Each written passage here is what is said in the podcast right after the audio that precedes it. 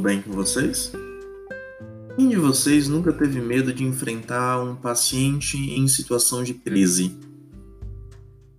Um paciente em surto psicótico, em uma crise de ansiedade, ou com potencial suicida, ou com comportamento agressivo.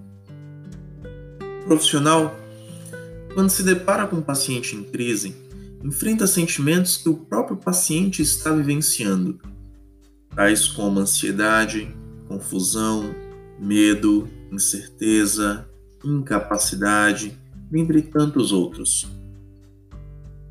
No momento de lidar com o paciente em situação de crise, é importante manter tais sentimentos sob controle. É importante que o enfermeiro haja de uma forma calma, racional e que resista ao impulso de tentar fazer algo para diminuir a tensão prematuramente. É necessário nesse momento agir com muita naturalidade, espontaneidade e reconhecer que o sofrimento, a crise, ela é inerente à existência humana. Agir com empatia e humanização é fundamental. A crise psicológica o desespero, as vozes, visões ou eclosão psicótica expressa uma tentativa de cura ou de resolução de problemas e sofrimentos na vida da pessoa, de um núcleo familiar e comunitário.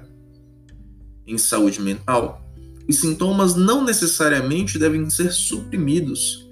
Muitas vezes, eles devem ser acolhidos e suportados.